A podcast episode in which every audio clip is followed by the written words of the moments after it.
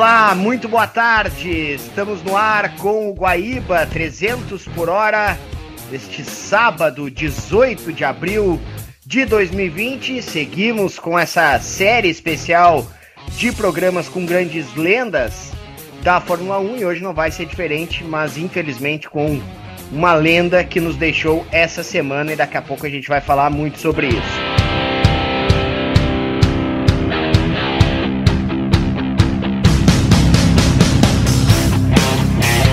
Na mesa de áudio, Luciano Vargas, na central técnica, o Celestino Neto, a coordenação de central com Davis Rodrigues e nos transmissores, o Everaldo Nunes. E sempre aqui comigo, claro, o Bernardo Berch. Tudo bem, Bernardo? Seja bem-vindo mais uma vez. Boa tarde, Gutierrez. Boa tarde aos ouvintes. Pois é, a gente vai falar do Stirling Moss, o maior vencedor na Fórmula 1 sem ter sido campeão mundial. Então, uma verdadeira lenda, um cavaleiro da rainha na Inglaterra e que tem bastante história para a gente contar. Então, acho que é pena que a gente tenha perdido aos 90 anos o Sir Sterling, mas ao mesmo tempo vai ser bacana falar sobre isso. E sempre aqui conosco, sempre participando dessa nossa série especial, né? A gente está fazendo o programa de modo remoto, um pouco mais curto, obviamente, para dar toda a cobertura à questão da pandemia do novo coronavírus, mas nesses programas especiais que a gente está fazendo. E depois o Bernardo vai dar, inclusive, o caminho para quem quiser acompanhar esses especiais e quem perdeu aqui na Rádio Guaíba também vai poder ouvir uh, já na internet. A gente vai disponibilizar, já disponibilizamos, inclusive, os três primeiros. E os nossos colegas que estão sempre conosco aqui no Guaíba 300 por hora, como o caso do Flávio Bandeira. Tudo bem, Flávio? Seja bem-vindo mais uma vez. Boa tarde, Gutierrez. Boa tarde, Bernardo. Boa tarde, Amaral. Uh, vamos falar de mais uma lenda, né? Como o Bernardo pontuou, nos deixou essa semana. Uh, um piloto, enfim, que dá para se dizer que está ali no, no panteão dos grandes nomes que passaram pela categoria, mas que não, uh, não marcaram com um título mundial. Uh, eu, eu, sempre gosto de colocar esses, esses pilotos assim, é, é, somente como o Sun, Steven Moss, uh, no, digamos assim, no, patamar, por exemplo, de um Villeneuve, que também marcou o seu nome. Eu não estou fazendo comparação de pilotagem, eu digo a sua representatividade dentro da categoria. São pilotos que de alguma forma marcaram uh, a, a, categoria com vitórias, mas infelizmente sem o título. E o Moss acho que é o grande nome dessa turma aqui passou, mas infelizmente não vai, não teve na sua carreira o troféu de, de, de grande campeão da categoria máxima. Né?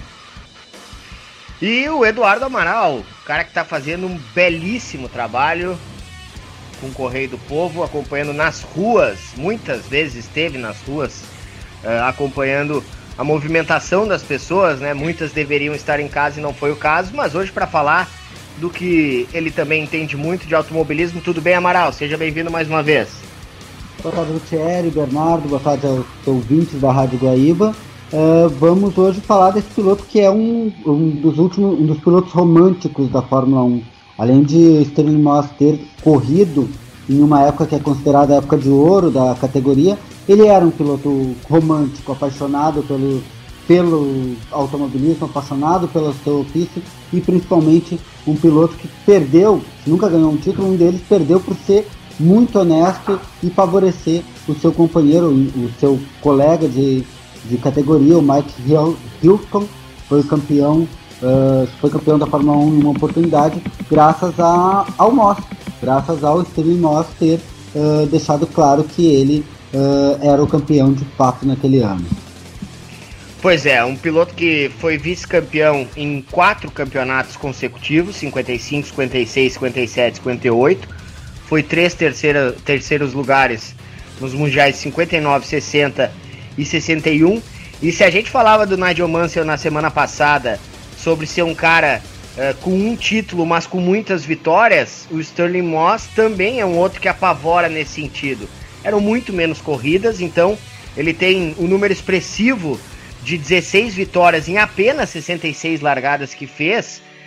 E era até 91 justamente o britânico com mais vitórias na Fórmula 1. É outro desses caras que se não venceu o campeonato, diferente do Nigel Mansell, né, que venceu um, mas não teve tanta expressão em termos de títulos, no caso dele nenhum, pelo menos é um cara que vencia muito, principalmente para a categoria da época, para a época de ouro, como disse o Eduardo, né, Bernardo? Pois é, até uma referência interessante e triste, na verdade, mas que é como toda a história da humanidade.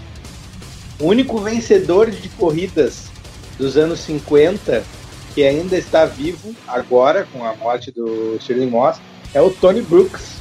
Tony Brooks que está chegando aí nos 90 anos também, esse também nunca foi campeão mundial, mas era um piloto muito famoso da Inglaterra nos anos 50 e 60. Uh, ganhou Le Mans, ganhou Sebring, ganhou Daytona, se eu não me engano. O Tony Brooks é o último dessa geração aí que, ganhar, que ganhou corridas nos anos 50 na Fórmula 1. Então preservem o Tony Brooks, por favor. Agora voltando ao Moss, teve duas que... três questões na carreira do Moss que tornam ele, digamos assim, o maior vice da Fórmula 1, por assim dizer. Né? Ninguém quer ter esse título, mas o Sterling tem esse título. A primeira questão é o Manuel Fangio, né? O Moss teve esse, essa sorte de ser, uh, ou seja, de certa forma, um pupilo e rival do Fangio. O Fangio meio que trouxe ele para a equipe Mercedes e ajudou a carreira dele, mas ao mesmo tempo era muito difícil de ganhar do Fangio, então ficou essa questão. O Fangio impediu que o Moss fosse campeão alguma vez, porque ele estava ali ganhando os cinco mundiais que ele acabaria ganhando. E a segunda questão foi essa, esse título que ele acabou cedendo ao Mike Hawthorne. Mike Hawthorne que ganhou só uma corrida em toda a temporada de 58. O Moss ganhou quatro, só que abandonou mais vezes. E aí o Moss cedeu o carro por ordem de equipe para que o Mike Hawthorne fosse, pudesse continuar a corrida em Monza. Isso acabou decidindo o título mundial. E por fim, já nos anos 60, em duas temporadas que o Moss poderia ter condições de ganhar o título, em 60 e em 60 ele se acidentou, logo depois de ganhar duas provas, ele se acidentou em Spa-Francorchamps e acabou ficando perdeu quatro corridas e não teve condição de disputar o título. E depois em 62 ele tinha sido contratado pela, pela Ferrari, seria o líder da equipe Ferrari em 62 bateu e nem conseguiu disputar a temporada. Ali acabou a carreira dele, ficou em coma alguns meses, é, com metade do corpo paralisada, inclusive, durante um ano. Conseguiu voltar a ter a movimentação normal, mas não conseguiu voltar a competir em alto nível na Fórmula 1. Isso é interessante, né? A gente falou do, do, alto nível na Fórmula 1, de tudo que ele fez na Fórmula 1, de tentar voltar e no fim não conseguir acabar uh, se aposentando, mas ele foi um cara que depois disso seguiu Claro que não em altíssima velocidade, mas correndo em esportivos antigos, clássicos, até os 81 anos, né? Isso mostra um cara que tinha muito, muito, muito amor mesmo pelo automobilismo. Não, e detalhe, essa questão das vitórias, eh, puxando até para a questão da Fórmula 1, Uh, ele foi um piloto que ele marcou o nome dele, uh, enfim, a história dele em duas corridas que, pelo menos para mim, são uh, entre as principais da categoria. Eu sempre gosto de, de pontuar que Spa-Francorchamps, Silverstone, Monza e o Grande Prêmio de Mônaco, para mim, são as quatro principais corridas. E, por exemplo, em Monte Carlo, tanto em Monte Carlo quanto em Monza, ele tem três vitórias. Então, para ver que ele não era qualquer piloto, mesmo não tendo sido campeão, não era qualquer piloto, era um cara que. É, é, uma, é uma grande injustiça ele não ter tido um título mundial, mas são coisas do esporte, né? Eu acho que tem, uh, voltando a essa questão do romantismo do Sterling Moss, que é uma coisa que eu notei até fazendo pesquisas e vendo um pouco a história dele, a, o caso Halter, eu vou errar aqui a pronúncia do, de quem disputou o título com ele, mas eles estavam disputando o título e no GP de Portugal Uh, Moss vence a corrida, só que o Horton e o Horton chega em segundo, se eu não me engano. Só que ele faz uma manobra que seria desclassificada. Os comissários consideraram uh, essa manobra ilegal e por vontade própria, por iniciativa própria, o Moss vai lá e depõe a favor do, do companheiro, que deveria depois a ser, no final da temporada, ser o primeiro britânico uh, campeão do mundo. Durou pouco tempo como primeiro britânico, porque ele falece um pouco depois. Mas uh, esse, graças a essa atitude também o Mouse não ganhou. E sempre se dizia que ele, se, se tinha a lenda de que ele se portava mais em vencer corridas do que em vencer campeonatos, mas talvez ele se portasse mais em como vencer do que em vencer, porque anos depois ele é questionado sobre essa atitude, eh, lá já nos anos 80, anos 90, e diz que ele fez o que foi correto, que ele não se arrependia em nenhum momento de não ter ganho o título por ter, ter dado uma declaração em favor do seu colega, do seu colega de, de categoria. E é uma figura muito importante para a Mercedes, né? Tanto que ele já fez até, correu com o Hamilton um evento patrocinado. O Mike Halter ele tinha sido acusado de uma inversão de marcha na pista.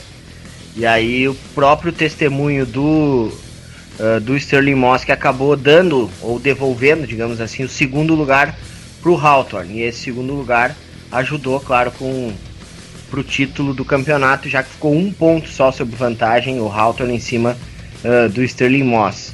Mas são coisas né, que os caras tomam como atitude e eu acho que fica muito mais uh, pelo lado assim da lenda dele nunca ter sido campeão, mas claro, chama atenção. Foi em um momento ali, em uma situação em que ele acabou também.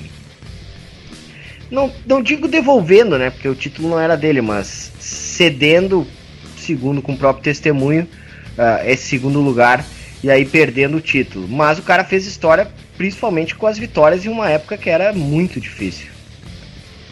O Mike Halter nem merecia toda essa boa vontade. Eu não vou adentrar muito na, no perfil, na história do Mike Hawthorne, mas a história viria a provar que ele nem merecia tanta boa vontade assim, pelo que ele andou, pelo que ele aprontou nas pistas e o piloto mais ou menos que ele era. É, é um dos campeões mais questionados da Fórmula 1 e muita gente queria que o Moss tivesse ganho esse título, na verdade. O Moss, tem essa questão, né? Acho que faltou um pouco de sangue no olho esse sangue no olho, essa maldadezinha que os grandes campeões sempre têm uma dose.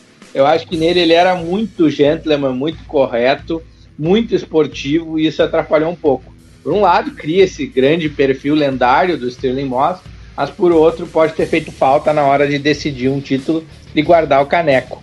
Eu queria falar de duas vitórias que não são de Fórmula 1 do Sterling Moss, que na verdade hoje em dia a gente não tem mais essas corridas, mas na época eram consideradas tanto quanto uma 24 horas de Le Mans ou um Grande Prêmio de Mônaco, que são a Mille e a Targa Fiorio. E a diferença dessas provas de longa duração em estradas na Itália é que essas provas não, não, é, não existe mais esse tipo de corrida, nem no rally, nem no rally de regularidade, de alto nível, nem na, na, na, na pista. Essas provas eram com trânsito normal vários trechos. Os caras definiam, ah, a gente vai sair daqui e vai até lá. Quem chegar lá primeiro é o vencedor da etapa. E essas provas iam na estrada normal, com outros carros junto, então com vários riscos a mais. Era uma loucura mesmo o que se fazia na Targa Fiore e na Mille Milha, e por isso eventualmente elas acabaram proibidas nos seus formatos da época. E o Moss ganhou as duas e ganhou as duas assim, patrolando a concorrência. Eram 1.500 quilômetros, né, Bernardo? Era uma milha, na verdade, né? É, 1.600 e uma, uns quebradinhos. É, um milha. Até a Billy Biglia que ele venceu, eh, que foi a de 55, ele ganhou com tempo recorde de 10 horas e 8 minutos na frente do Fanjo, né? O Fanjo que muita gente dizia que na época era praticamente a relação entre o Moss e o Fanjo era de professor e aprendiz e que se davam muito bem, né? Então uh, chamou atenção nisso. Até a própria Billy Biglia, uh, um ano antes que havia vencido, era o Alberto Ascari, que é outra lenda da, da Fórmula 1. Ou seja, uh, o Moss ele sempre teve muito perto desse panteão das lendas, eu digo na questão das vitórias, de tudo que ele conquistou, mas de novo, sem o título mundial. Isso é, eu até parei para ler a história dele e eu fiquei impressionado como esse cara não conseguiu ser campeão do mundo, mas é coisas do esporte, né? Não, não, adianta ficar aqui lamentando. Imagino que ele, com certeza, deve ter lamentado muito mais do que eu tô lamentando aqui agora, né? Em programas passados, a gente falou sobre campeões, né? Até o Eduardo citou, Villeneuve, Rio, uh, pilotos assim que chegaram a terem títulos, mas títulos assim com muita coisa convergendo uh, para poder para poder ajudar junto uh, de um certo talento, mas nem tanto perto de outros. O quando separa um cara desses que foi campeão numa dessas temporadas assim extraordinárias, como os pilotos citados em outros programas, de um cara que no fim fez quatro vice-campeonatos e aparentemente assim era maior, tinha mais talento. Como é que faz para ou juntar ou até mesmo separar uh, uh, pilotos assim na história? Ou Sterling Moss está acima desses caras também? Eu acho que o Moss está acima deles, a começar pelo aproveitamento. O Moss tem um aproveitamento de 24%. A gente, é muito difícil falar em GPs, obviamente vai ser menor que Rio, que Villeneuve, porque se corria menos, bem menos. Até porque há um outro fator, né?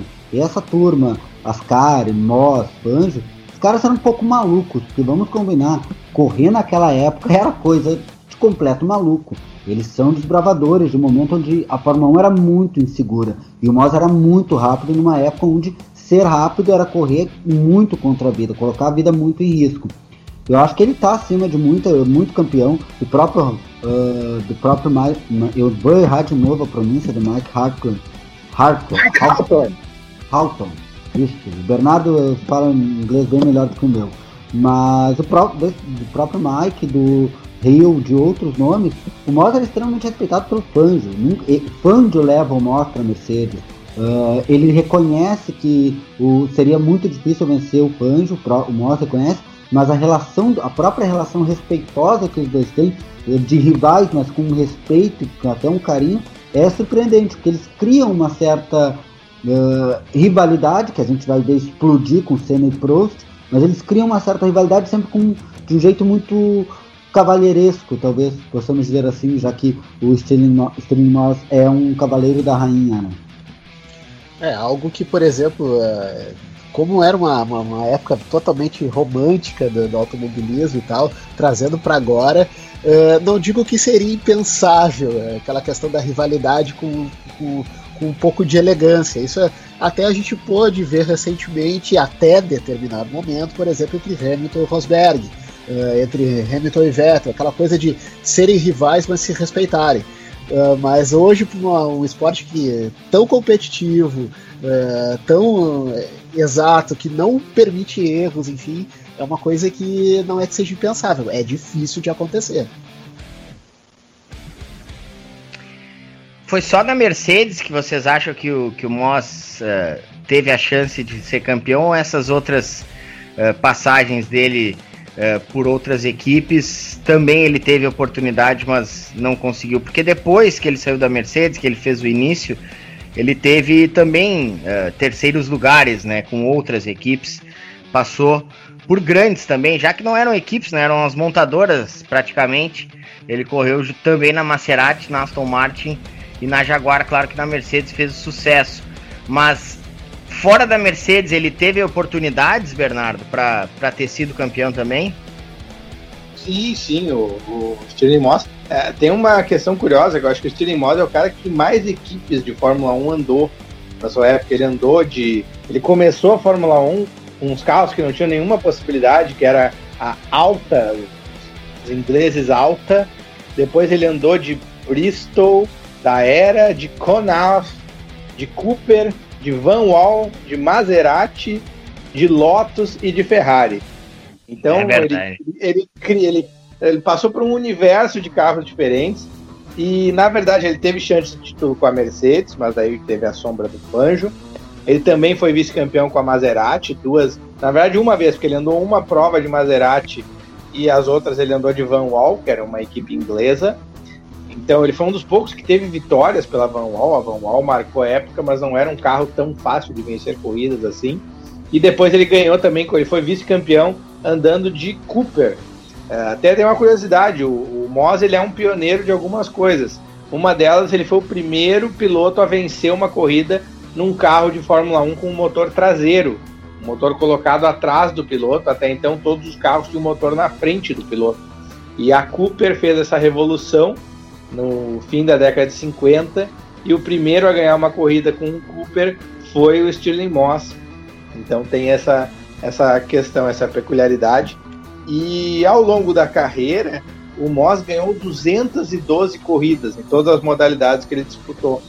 E talvez seja o piloto que mais venceu corridas oficiais sancionadas pelo órgão internacional, digamos assim, da época. Porque né, os órgãos mudaram. Hoje em dia é a FIA que manda em tudo. Naquela época tinha algumas outras nomenclaturas. Mas o cara que mais ganhou corrida de tudo que é coisa sancionada internacionalmente foi o Stirling Moss com essas 212 vitórias. É um monstro de ganhar corrida e que dá um pouco desse perfil de que ele preferia ganhar corridas do que ganhar títulos mundiais. Talvez ele não tivesse paciência para essa briga de bastidores, essa briga psicológica que o cara tem que fazer para ganhar o título de uma carreira específica, ainda mais na Fórmula 1. Acho que tem muito disso também na carreira do Stirling Moss. E da era. Coisa... Por favor, Eduardo. Desculpa, eu em complementar e tem uma coisa, ele lutou muito pelo automobilismo inglês. Ele correu, por exemplo, o Bernardo já citou aí pela Vanwall, chegou a correr Maserati Vanwall no mesmo ano, que era uma equipe inglesa muito fraca. Só que ele se manteve na, na equipe até para poder desenvolver uh, as equipes inglesas, que na época eram um horror, não faziam bons carros mesmo. Uh, mas uh, dá para se dizer que, por exemplo, essa questão da, da paciência e vencer corridas, uh, ele tem vitória em Le Mans, né? Daqui a pouquinho, se, se tivesse despertado interesse, enfim, não tem como dimensionar e tal, ele poderia daqui a pouquinho até tentar a tríplice coroa, né? Claro que era outra época, não faço ideia como é que funcionava para os pilotos participarem, da, por exemplo, das 500 milhas de Indianápolis, mas é, tendo vitória em Mônaco, tendo vitória em Le Mans, e se tivesse daqui a pouquinho ganho as 500 milhas de Indianápolis, seria outro que teria essa tríplice coroa, que hoje é perseguida por o um nosso amigo espanhol, que a gente sabe que não vai ganhar, mas enfim.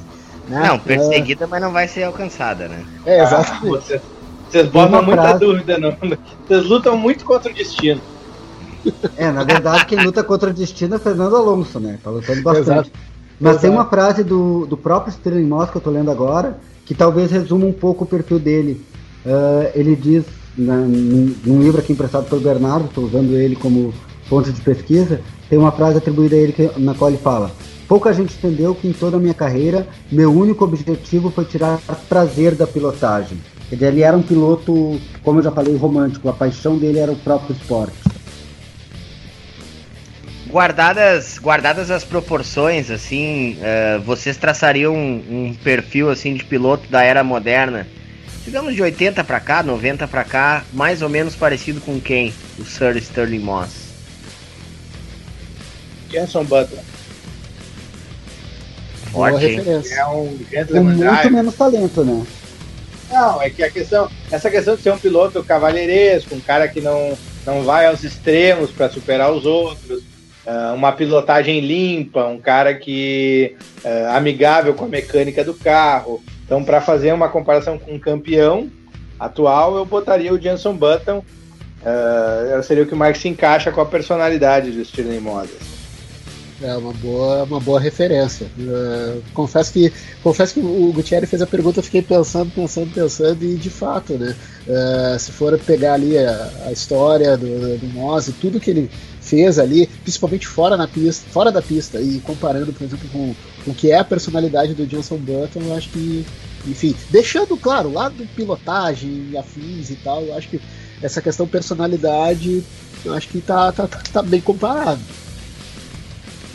Fica melhor pro Jenson Button do que pro Steven Moss, mas. Pois é, eu ia pensar isso. Né? Bem melhor pra Sem dúvida. Uma outra marca do Moss que eu não citei aqui é que ele, é o, ele foi o, o piloto inglês com mais vitórias até o Nigel Mansell conseguir superar ele. Uh, claro que tem aquela questão que o Jack Stewart superou antes, mas o Jack Stewart era escocês, então um piloto inglês e não britânico o que tinha mais vitórias até o Nigel Mansell era o Stirling Moss. Então tem isso no currículo dele. Imagina o tanto, o tanto tempo que durou esse recorde só para o Nigel Mansell bater lá em 91, se eu não me engano. Ele consegue superar o número de vitórias do Moss. Então é uma marca interessante. E eu queria citar brevemente, que eu acho que daqui a pouco o Gutierrez vai estar nos acelerando para a bandeirada quadriculada. é, Já fez a última curva. Pois é, uh, tem um tem uma conjunção de fatores em que o Stirling Moss cruza com um piloto brasileiro, piloto gaúcho, né? Foi no Rally da Copa do Mundo de 74, eles chamavam de Rally da Copa do Mundo, é, que foi uh, antes do Rally Dakar, foi feito esse rally, foi uma espécie de teste para o Rally Dakar. O Stirling Moss participava com a equipe oficial da Mercedes E acabou que o nosso Cláudio Miller, aqui do Rio Grande do Sul, foi lá disputar o rally com uma Brasília e encontrou o Stirling Moss no meio do deserto, quase desmaiado, com seu Mercedes capotado. E foi o Cláudio Miller que foi buscar o resgate para o Stirling Moss perdido no deserto. Então é uma historinha que pouquíssimo se conta, é que a gente já contou no 300 por hora numa entrevista com o Claudio Miller. Eu queria fazer essa citação que mostra uh, a diversidade de modalidades que o Moss participou, inclusive de um rally no deserto, e ao mesmo tempo que a gente vê como o mundo é pequeno.